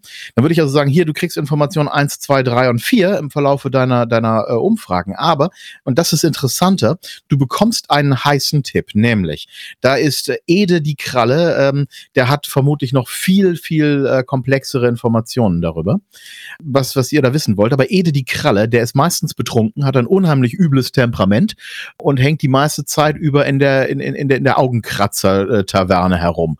Die heißt nicht umsonst so. so. Ähm, da solltest du mal hingehen. Und dann am besten noch mit dem Tipp, solltest du aber nicht alleine hingehen, so wie du aussiehst. Dann hast du jetzt eine Situation, wo der Sozialcharakter erst, also der Sozialcharakterspieler, seine dicken, fetten Skills benutzen konnte. Da freut er sich. Also er hat auch was dafür bekommen. Aber, und jetzt kommt eine Situation, die ist ein Aufhänger für eine Interaktion. Aber eben nicht nur für ihn allein. Das heißt, er kann zurückkommen zu der, dem Rest der Gruppe und kann denen sagen, pass auf, ich habe Folgendes rausgefunden, aber ich brauche jetzt hier mal Hilfe. Ich brauche zwei Leute oder, ein, oder eine Person und zwar eben hier eben dann natürlich den Krieger zum Beispiel, also den Kämpfer, der mich in eine hoffentlich nicht Kampfsituation begleitet, als Backup. Und dann können die da hinkommen, da steht der Türsteher und sagt, was willst du denn? Du kommst hier nicht rein. Du kommst rein. Und der Krieger sagt, ja, er gehört aber zu mir. Ja, dann okay, gut, dann kommt ihr beide rein. Und drinnen hast du dann eine entsprechende Situation so. Und äh, schon haben beide was miteinander zu tun. Der Sozialcharakter kann äh, letztlich die Situation ähm, auflösen und er kann sie zum Erfolg und Durchbruch bringen. Aber damit er soweit kommt, braucht er die anderen, um zu helfen, um zu unterstützen und eben auch, um mit zu interagieren. Und sei es nur, dass äh, hier der, der, der, komische Kontakt einmal nur kurz nach rechts schielt und sagt, Typen wie dir rede ich nicht. Kannst du noch so charismatisch sein, wenn er sagt, mit Typen wie dir rede ich nicht, rede dann mit Typen wie dir vielleicht nicht. Vielleicht muss dann erstmal der, der Typ mit den 50 Kilo Muskeln sich auf die andere Seite daneben setzen und sagen, gib dir erstmal ein Bier aus. Ja, oder zu sagen, du redest jetzt gefaked mit meinem Kumpel. Aber der, der Punkt ist doch, die Problematik dahinter ist ganz simpel. Rollenspiel ist immer sozial, weil es, man sitzt in einem Kreis mit anderen Menschen und redet miteinander und gestaltet zusammen eine Geschichte. Also den Sozialpart halt zu tilgen, ist halt Quatsch. Eg- Egal ob jetzt für den Sozialcharakter oder für den Kämpfercharakter. Martin. Ich denke auch gerade, wenn wir den Kämpfer anschauen, dann ist sein, seine Befähigung, Gewalt anzudrohen und das auch wirklich auszustrahlen, die ist, die ist tatsächlich in, den aller, allermeisten Fällen viel wichtiger, als die, die Gewalt auszuüben. Weil du Ja. in, in viel mehr Situationen äh, ist, ist eigentlich eher die, die Bedrohung, die du, die du darstellst, diese, diese implizite Vorstellung, dass jetzt bald Gewalt ausbrechen könnte, die, die, ist, die ist viel spürbarer und die, die bringt dir auch viel mehr. Also die, die beste Waffe ist eigentlich diejenige, die du gar nicht ziehen musst. Und Äh, das ja, gilt ja. fürs Rollenspiel gleich noch doppelt, weil du das auch noch viel besser darstellen kannst als, als die tatsächlichen äh, Schlagabtausch. Ja, da habe ich das perfekte Beispiel für, was Ich auch. jeder, was absolut jeder kennen wird, die perfekte Waffe, äh, die, die nicht gezogen wird. Der Pate, die Mafia-Hochzeit. Das sind nicht alles Kämpfer und Krieger. Du hast da den Paten, das ist natürlich eher so der Social, der Social-Charakter, aber du hast die ganzen Leute, die drumherum stehen. Und das sind alles Gewaltmenschen. Es ja. sind alles Gewaltmenschen. Also du hast da keine Chance. Der Erste, der die Waffe zieht, der ist auch tot. Und dann wird eben im Hinterzimmer verhandelt, während draußen die Leute Spaß haben. Und du hast irgendwann eine Aufgabe für mich zu erfüllen. Vielleicht nicht jetzt, aber irgendwann komme ich auf dich zu. Und dann erfüllst du dann das, was ich von dir haben will. Und das ist natürlich auch diese, diese Anspannung, diese Drohung. Und ja, das- gehört eben auch dann zu dem Part von Kämpfern außerhalb von Kämpfen. Also tatsächlich ist mir gerade aufgefallen, bei dem Beispiel, das ihr da beide gebracht habt. Ähm, wir spielen aktuell de facto eine Kampagne, die ausschließlich daraus besteht, dass Kämpfer sich die meiste Zeit in Nicht-Kampfsituationen befinden. Nämlich unsere Western-Kampagne. Ähm, everyone's armed, ne? Also alle haben irgendwie Knarren, überall, die ganze Zeit. Ähm, es, es wird ständig gedroht. Also auch gerade mein Charakter ist die ganze Zeit, also ich glaube, ich habe noch keine Sitzung gehabt, wo ich nicht irgendwen gesagt habe, so Peace off oder sonst. Wirklich viel gemacht wird meistens nicht. Gelegentlich wird immer Das, geschubst. das rausge- Pokerspiel, ne? Alle haben ge geladene Knarren auf ihren Knien und dann, dann wird Poker gespielt und Lustigerweise Ja, pokert kein einziger unserer Charaktere. Oh nein! Aber einer NSC, der sehr wichtig ist und der Teil von unserer Bagage ist, ist äh, tatsächlich mehrere NSCs sind üble Zocker. Ähm, wir müssen sie regelmäßig, re regelmäßig aus Problemen retten, die ihr Gezocke verursacht. Und Stimmt, mir ihr habt drei Zocker. ist Zwei- gerade aufgefallen, zwei fast Poker- alle unsere Begleiter haben ein Spielproblem. Aber alle in unterschiedlichen Spielen, das ist auch interessant. Ja. Ja, lustigerweise alle so ein bisschen entlang von diesen Klischees. Unsere Chinesin spielt Mahjong, irgendwie der eine ist Pokerspieler und äh, fehlt nur noch, wer der irgendwie äh, Würfelspiele und Roulette mag. Egal. Trotzdem halt, äh, alle Charaktere haben irgendwie Knarren an der Seite. Regelmäßig fühlt sich wer irgendwie auf den, Fuß, auf den Schlips getreten. Es wird ständig irgendwie, äh, äh, besteht die Gefahr, dass es gleich eskaliert und dann muss das wieder irgendwie deeskaliert werden. Und vor allem, was ich das Interessanteste finde, ist, alle Kämpfercharaktere äh, achten darauf, dass sie Limits haben. Es, es gibt diese, diese klare, ähm, ich nenne es mal ehrenbasierte Eskalation von Gewalt. Man, man kann tatsächlich auch die Guten, in Anführungszeichen, von den Bösen unterscheiden in unserer Kampagne, daran, wie sie mit, mit, mit Gewalt umgehen. Die Guten drohen erst, dann eskalieren sie mit, einer, mit, mit der Faust, dann ziehen sie irgendwann eine Waffe und dann ist die Ich Frage, ob gerade- geschossen wird. Ich denke gerade an Han Solo und Greedo und nach dem Motto, wer hat als erstes geschossen? Äh, Klar, Hand shot first. Aber äh, der, der Punkt ist halt, äh, Ja, wenn- shot first. wenn, meinem, wenn zum Beispiel jetzt meinem Charakter äh, äh, Vicky irgendwie jemand ähm, blöd kommt, dann gibt's erstmal einen blöden Spruch. Dann gibt's äh, meistens dann die Drohung mit, mit verpiss dich, sonst, das ist erstmal nur, nur gesprochen. Dann Hand aufs Eisen. Äh, nie, meistens wird dann erstmal noch die Axt gezogen. Ähm, ja, gut. Einfach um zu zeigen, dass man eine Axt hat. Je nachdem, kommt drauf an, wer, die, wer das Gegenüber ist. Dann gibt es noch, die Alternative ist, wenn man weiß, oh, ein anderer Gunman, dann ist Hand auf, auf die Pistole, ne? Dann kommt noch die Variante äh, Hahn spannen und dann ist man irgendwann bei Pistole ziehen. Und dann ist, hat man noch nicht geschossen. Und das ist, diese Eskalationsspirale ist total wichtig, weil das die ganze Zeit auch, auch, auch dieses, ähm, die Gefahr dieser Frontier Society betont.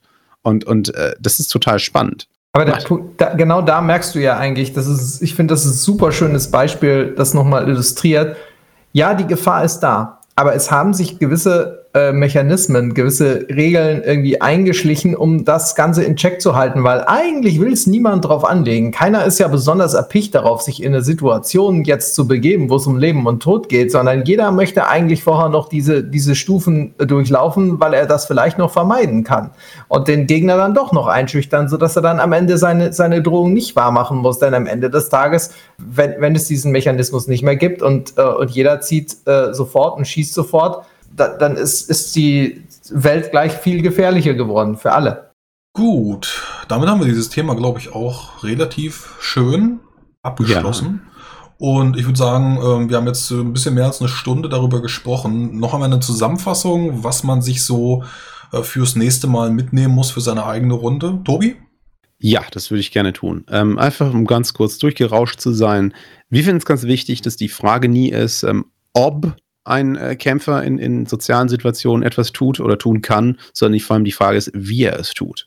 Welche Möglichkeiten hat er in der Geschichte teilzunehmen, die zu seinem Charakter passen und die die Gruppe gut unterstützen? Da kommt dann nämlich rein, dass wir es wichtig finden, dass Charaktere halt äh, auch, auch eine Persönlichkeit haben, die, die ihre Weltsicht prägt, also ihre Weltanschauung einbringt und, und, und sich dann eben der Sozialcharakter, der vielleicht ein Händler ist aus einer Adels, äh, einer Verbindung zum Adel und so weiter und so fort, und, und halt irgendwie der Kämpfer, dass die unterschiedliche Weltanschauungen mitbringen, die auch andere Perspektiven auf ein Problem erlauben und äh, dann eben auch andere soziale Kreise öffnen, von der, vom Bordell und der Kaschemme bis halt zum Hinterzimmer irgendwie vom, vom Gentleman's Club oder was auch immer. Das bedeutet halt auch, dass sie unterschiedliche Beschäftigungsfelder in einem Sozialplot, in einer Sozialgeschichte haben, die sich aber gegenseitig ergänzen. Und was wir jetzt ganz am Ende noch gesagt haben, was ich auch sehr spannend fand, war, dass Gewalt, äh, also auch Gewaltpotenzial eben nicht nur die ausgeübte Gewalt ist, sondern auch die Möglichkeit, damit zu drohen, da, um damit umzugehen oder mit anderen Gewaltmenschen zu, eine Verbindung zu schaffen. Und das finde ich sehr gut. Ich denke, damit ist es ganz gut auf den Plan, äh, Punkt gebracht. Und was halt immer wichtig ist, ist natürlich, dass man als Spielleiter, wenn man sagt, ich mache wirklich einen kompletten Sozialplot, verschiedene Türen öffnet für alle Charaktere, damit die sich alle einbringen können, von äh, irgendwie Leute befragen bis über, wir haben irgendwie ein Sicherheitsproblem, sei es halt, das heißt, es gibt regelmäßig Bombendrohungen, bis zu äh, irgendjemand muss aufgemischt werden, bis zu irgendwie, es gibt ein, ein Duell, das, das so ein bisschen die, die Spannung abbaut. Gut, damit sind wir durch. Wintersturm Nummer 24, genau. Bevor wir euch Titel 25 ankündigen, äh, ist es, glaube ich, sinnvoll, ja, unsere große Loge berät eben, wie gesagt, noch einmal, ob wir Wintersturm 23 freigeben für die gemeine Öffentlichkeit dort draußen. Äh, Darüber wird in der nächsten Vollmondsitzung abgestimmt. Und äh, dann werdet ihr eventuell mit Wintersturm Nummer 23 bombardiert, wenn es dann um Verschwörungstheorien, Geheimkulte und sowas gehen könnte. Ne? Ganz, äh, ganz inoffiziell mal zwischen uns. Aber das war jetzt die 24, vielleicht das nächste Mal die 23 und was die 25 wird, wissen wir noch nicht. Und ich bin eigentlich ja sehr zufrieden. Also da haben wir heute viel Gutes rausgearbeitet, viel, was man übernehmen kann. Und diese Probleme sind dann ja auch in quasi jeder Rollenspielsitzung von Relevanz für die Spielleitung, für die Spieler und damit ein sehr wichtiges Thema. Martin, abschließende Worte von dir. Martin? Ma Martin? Martin? Wir haben Martin verloren. Ich fürchte, wir haben Martin verloren. Wir haben Martin verloren. Was ist mit Martin? Wir erfahren das nächste Folge. Tobias, äh, abschließende Worte von dir. Ich denke, meine Zusammenfassung war abschließende Worte genug. Aber äh, ich finde es immer gut, wenn man sich äh, damit beschäftigt, wie man halt alle Charaktere einbinden kann. Das ist für mich besonders wichtig. Thorsten, abschließende Worte von dir. Ja, etwas, worauf ich jetzt im Zuge von Freude schöner Götterfunken im Stream immer hingewiesen habe. Wenn ihr uns Feedback schicken wollt, schickt uns Feedback. Wir haben eine E-Mail-Adresse dafür. Äh, Tobi, was ist unsere E-Mail-Adresse? Aha, feedback at donnerhaus.eu und wir freuen uns immer sehr, also über Fragen, die wir irgendwie ausgelassen haben, also Dinge, die wir ausgelassen haben, Hinweise, was man auch noch sehen könnte, andere Perspektiven und natürlich auch Themenwünsche. Wir haben da schon einige in der Liste und es wird halt Da, immer da, länger. da, da, da. Ich wollte nur, dass du die E-Mail-Adresse sagst. So. Das Ähm, außerdem, Aufgabe, genau. außerdem haben wir natürlich eine E-Mail-Adresse eingerichtet für Fanart-Zusendungen. Für Freude schöner Götterfunken haben wir eine Menge Fanart-Einsendungen immer bekommen, Folge was für Folge. was hat das Unheimlich tolle Sachen. Ja. Äh, falls ihr Wintersturmcast-Fanart machen solltet, warum lacht ihr alle? Falls Ja, ihr, bitte. Das ist so eine gute Eure Idee. Interpretation davon, wie der, Ja. der Podcast visuell aussieht. Ja, falls ihr Wintersturmcast äh, Fanart einsenden wollt, äh, Bilder, Gedichte, Fanfic, ähm, egal, Oh dann schickt das an fanart.donnerhaus.eu und zwar fan-art oder fanart zusammen. Ist, ist völlig egal. Wir haben beide eingerichtet, damit es keine Sag mal, Verwirrungen warum- gibt. Wir warum sagst uns du das eigentlich immer? Was? Ich sehe Wir haben sie literally beide eingerichtet, damit wir nicht ständig sagen müssen, ob es mit oder ohne Bindestrich ist. Ich sehe das Ja, schon, gut. wie, to wie Tobi dann da sitzt und sortieren muss und dann irgendwie 20 Fanarts zum Wintersturm und zwei zu Freude schöner Götterfunken. Ja, also auf jeden Fall, ihr könnt uns auch Feedback dazu schicken, was für eine alberne Idee das ist, jetzt hier auf Fanart hinzuweisen, aber Geht das dann an Ähm, Fanart oder an Feedback oder an das, ist eine Feedback gute Frage. Feedback. Das Feedback zu Fanart ge geht äh, an Feedback, das Fanart zu Feedback allein geht an Danke. Fanart. maximal- Feedback. Also falls ihr Feedback. Fanart zum Feedback machen solltet, dann schickt, äh, ich bin jetzt verwirrt, egal. Wir brauchen, Okay. eine, wir brauchen eine vierte E-Mail-Adresse für, verwirrt, äh, für verwirrte Fälle. Wie dem auch sei. Fanart Feedback. Ähm, ja, wir Twitter, hoffen, Instagram. Facebook. Schickt Verwirrung, Fanart oder Feedback an irgendwelche E-Mail-Adressen. Wir gucken dann, was ankommt. Meldet- meldet Tschüss, euch einfach. von mir. Irgendwelche Nein, nein, nein, nein, nichts mit bei. Da fehlen noch Hinweise. Ihr habt jetzt ewig blöde rumgelabert, aber jetzt kommen wir noch mal kurz zum Punkt. Ähm, Ich habe nur Sache ist- gelacht. Ja, du darfst Papa. doch lachen, das ist okay. Aber Thorsten wollte jetzt einfach plötzlich abwürgen, nachdem er alle verwirrt hat. Das geht nicht. Also, es gibt nämlich noch einen zweiten Ort, wo man gut Feedback geben kann. Und zwar bei Frosty. Auf der Webseite Frosty Pen and Paper Day. Unter dem Podcast. Da gibt es ein Kommentarfeld. Da kann man auch schreiben. Frosty liest das und gibt das an alle weiter und weist uns darauf hin. So. Wenn ihr den Wintersturm ganz toll findet und mehr davon wollt, könnt ihr auch äh, entweder Frosty oder das Donnerhaus Studio auf Patreon unterstützen. Jeweils auf patreon.com-donnerhaus oder patreon.com-frosty pen and paper. Ähm, und wenn ihr natürlich eine super tolle Rollenspielkampagne spielen wollt, die in einer wundervoll designten Box kommt, mit ganz tollen Charakteren drin, auch vom Donnerhaus Studio, dann Freude schöner Genau das. Mit vielen Nichtkämpfern in Kampfsituationen und vielen Kämpfern in Kämpfern in Nicht-Kampfsituationen. Nicht-Kampfsituationen. Genau.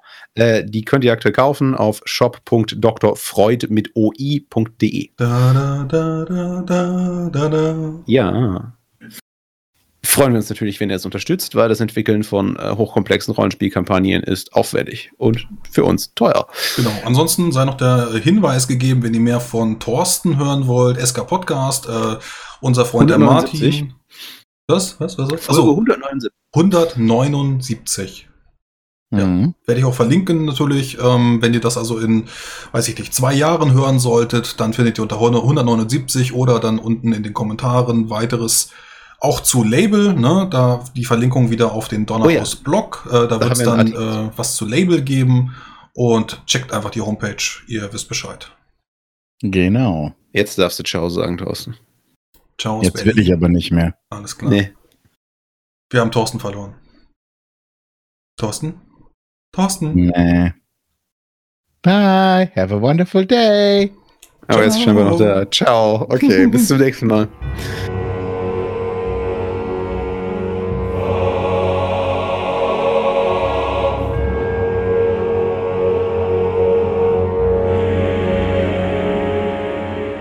Musik im Eingang und im Abspann wurde mir freundlicherweise zur Verfügung gestellt von Erdenstern, komponiert von Andreas Petersen. Mehr Informationen findet ihr unter erdenstern.com und das Lied nannte sich wie immer The White Guard. Wenn ihr mich und mein Projekt bei Patreon unterstützen wollt, dann könnt ihr das tun, wie bereits beschrieben von Tobi und Thorsten, äh, auf patreon.com Frosty Pen and Paper. Dort tun das natürlich auch schon einige Freunde von mir und wenn ihr mit 5 Dollar bzw. Euro dabei seid oder mehr, dann verlese ich eure ehrenhaften Namen. Das mache ich auch jetzt mit dabei, ganz neu. Sascha, ganz recht herzlichen Dank für deine Unterstützung. Herzlich willkommen bei uns. Andreas ist mit dabei, schon seit langer Zeit. Felixilius und der Stefan. Mit dabei auch Baumzeit, das Donnerhaus, Erik, Hauke, den habe ich letztes Mal auch schon vorgelesen. Und ich bedanke mich ganz recht herzlich bei allen anderen. Ihr könnt mich natürlich auch unentgeltlich unterstützen. Da macht einfach fleißig und kräftig Werbung. Das könnt ihr natürlich auch tun bei iTunes. Dort hinterlasst ihr einfach dem Frostcast eine Bewertung. Und äh, ja, wenn ihr dort fünf Sterne gebt oder einen beliebigen Kommentar schreibt, dann lese ich ihn noch vor, egal was darin steht. Herzlichen Dank. Dann hoffe ich, es äh, hat euch gefallen und wir sehen uns gleich in den Outtakes wieder. Da gibt es nämlich was. Äh, ja, bleibt einfach dran. Bis dann. Ciao. Liberate tutte me ex infernis. Okay. Was war das mit den E-Mails am Ende? Wolltest du, dass jeder irgendwie geistig abschaltet und gar nichts mehr versteht? Ich fand das lustig. Martin, abschließende Worte von dir. Martin. Du musst Martin. lesen, was er geschrieben hat. Achso, äh, ich habe den nicht offen. Rosti, kannst du was? Verschiebung, Toten, Ton, was? Du musst es lesen, nicht nur drüber springen. Frosty, kannst du nachher statt meiner Verabschiedung einen Ton wie von einer toten Telefonleitung rausschnei- reinschneiden und dann noch den Kommentar machen, so in Richtung, was ist mit Martin? Hinweis auf Bielefeld. Ah. Ah. Ja, Martin? Martin? Ma? Martin? Martin? Wir haben Martin verloren. Ich fürchte, wir haben Martin verloren. Wir haben Martin verloren. Was ist mit Martin? Wir erfahren es nächste Folge. Die Musik im Eingang und im Abspann wurde mir freundlicherweise zur Folge. Blüp.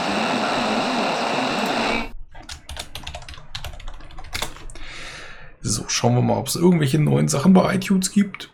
Passwort vergessen. Nee, ich muss jetzt mal die letzten drei Bissen essen. Ah, okay. Du seelenloses Monster. Ja, das besteht ja auf 13.05 Uhr. Warum eigentlich 5? ja, das, das, das, das habe ich auch nicht verstanden. Ich dachte eben so, ich habe noch äh, schön 10 Minuten Zeit. Und dann gucke ich auf die Liste, 13.05 Uhr. Und Tobi bestätigt auch noch 13.05 Uhr. Was? Das war echt, das, das war nur ein Spaß. Ich hätte 13 Uhr genauso gekonnt, aber irgendwie, da ihr euch so äh, exakt abstimmen musstet, habe ich gedacht, das schreibe ich 13.05 Uhr. Ja, wir mussten uns exakt abstimmen, weil für mich sehr klar die Frage ist, ob ich fünf Minuten früher oder später aufstehe. Und du hast dich in die Bresche geworfen, Tobi, und hast gesagt, so etwas Irrationales würde Martin niemals tun. Siehst du, Nee. da, da, da habe ich, noch- da hab ich noch fünf Minuten für dich rausgehauen. Was ich gesagt habe ist, Martin würde nicht einfach nur immer weiter früher an den Tag verschieben, um zu gucken, wie weit er uns triezen kann. Das ist, was ich gesagt habe. Echt? Ja, Thorsten hat Okay. kurzzeitig einen Verdacht. Guck mal. ihr nur gucken wolltet, wie früh wir für euch aufstehen. Ich habe in meiner Wohnung 80 Kilobyte pro Sekunde. Wow. Also das die ist eine 1995 richtig, eine richtig, eine richtig neue Qualität.